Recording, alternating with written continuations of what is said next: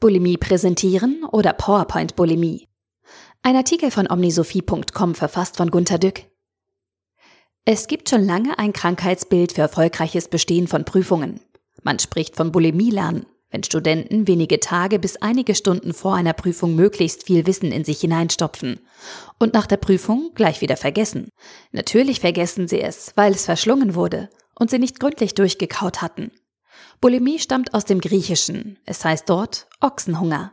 Man bekommt eine Art Esswut, schlingt ungeheure Mengen herunter und erbricht sich am besten zeitnah, um wieder normal weiterzuleben. Bis zum nächsten Essanfall. Dieses Bild der bekannten Essstörung hat man in die Lernpsychologie eingeführt. Lernen, vergessen, lernen, vergessen. Man braucht es sowieso nicht mehr. Da ist etwas Wahres dran, wenn ich mir vor Augen führe, was ich selbst so an einst Gelerntem wirklich brauchen konnte. Das Verstehen der Zusammenhänge, ja, das brauche ich jeden Tag. Aber das konkrete Wissen nicht so sehr. Ich möchte ein neues Krankheitsbild in die Psychologie einführen, das weitaus verbreiteter und gefährlicher ist. Das Bulimie präsentieren. Es ist heute üblich geworden, dass alles und jedes präsentiert werden muss. Man muss heute in Meetings nicht mehr diskutieren oder verstehen. Ja, nicht einmal zuhören. Man wartet die Präsentationen geduldig ab und geht in die Kaffeepause. Das war's. Vergessen. Oft vergeht ein voller Tag damit. Präsentation, Vergessenspause, Präsentation, Vergessenspause. Nachhaltigkeitsbericht, vergessen. Gleichstellungsbericht, vergessen. Ökozahlen, vergessen. Man muss das alles nicht wissen, weil alle PowerPoints ähnliche Kernbotschaften haben. Alles ist gut, weil ich da bin. Oder alles ist schlecht, aber jetzt auf gutem Weg, weil ich da bin.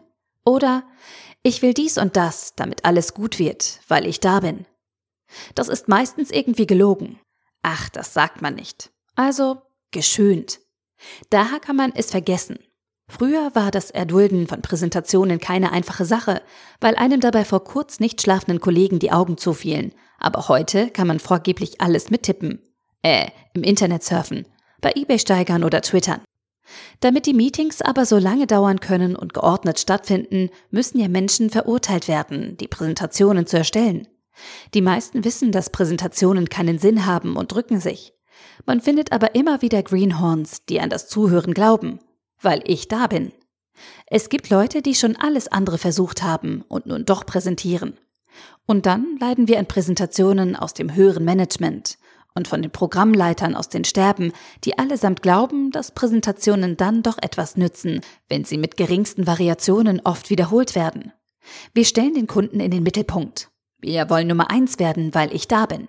Jeder soll agil sein und an der kostenlosen Zeckenimpfungsaktion teilnehmen.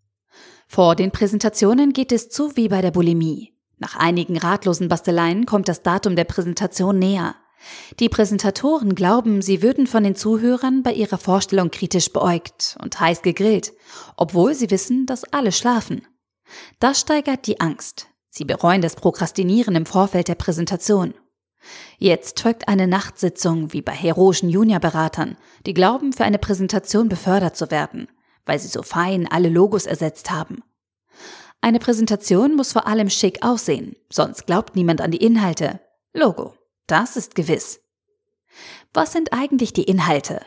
Man muss die PowerPoints mit Inhalten vollstopfen und mit möglichst allem Wissen füllen, das man noch in der Nacht in anderen Präsentationen finden kann. Das bedeutet Arbeit bis zum Morgengrauen. Wenn alles zusammen ist und beinahe schick aussieht, wird noch schnell ein Executive Summary erarbeitet. Zwei, drei Fakten vorn drauf und eine Forderung. Das wollen die Zuhörer so. Sie können danach dösen. Präsentationen kosten titanische Anstrengungen im Vorfeld. Sie belasten psychisch sehr. Wird es gut gehen? Es geht gut. Als Eltern besuchten sie doch auch einmal die Aufführungen ihrer Kleinkinder. Sie klatschten und vergaßen. Sie hören jedes Jahr die Sternsinger grauenhaft vortragen, spendenartig und vergessen. Sie hören das Konzert im Gymnasium. Es klingelt in den Ohren und wird vergessen. Alle haben es so gut gemacht, wie sie nur konnten. Das denkt der dösende Boss bei den Präsentationen auch. Alle haben es so gut gemacht, wie es in der Nacht nur ging.